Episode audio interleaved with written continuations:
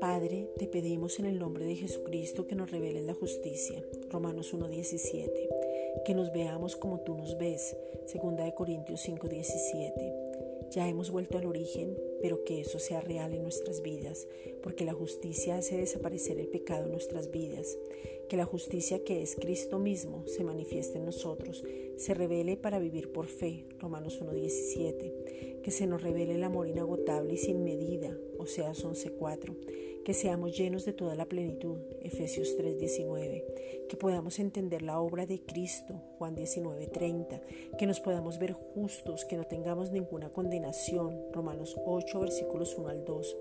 Al no tener ninguna condenación, podemos estar en tu presencia eternamente, que no tengamos mezclas. Alumbra los ojos de nuestro entendimiento y de nuestro corazón para poder ver más allá, Efesios 1 versículos 17 al 23, que podamos entender el llamado, la herencia y el poder que nos habita.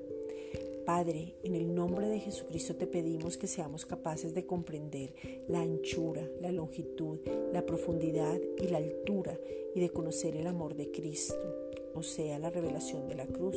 Efesios 3, versículos 18 al 19 que tu amor que ya ha sido derramado en nuestros corazones se manifieste, se revele, nos abrace, nos consuele, nos levante, nos llene en todo nuestro interior, nos muestre como tú nos ves, que seamos fortalecidos con poder en el hombre interior por tu Espíritu. Efesios 3:16, que tengamos revelación de las riquezas de tu gloria y de tu gracia.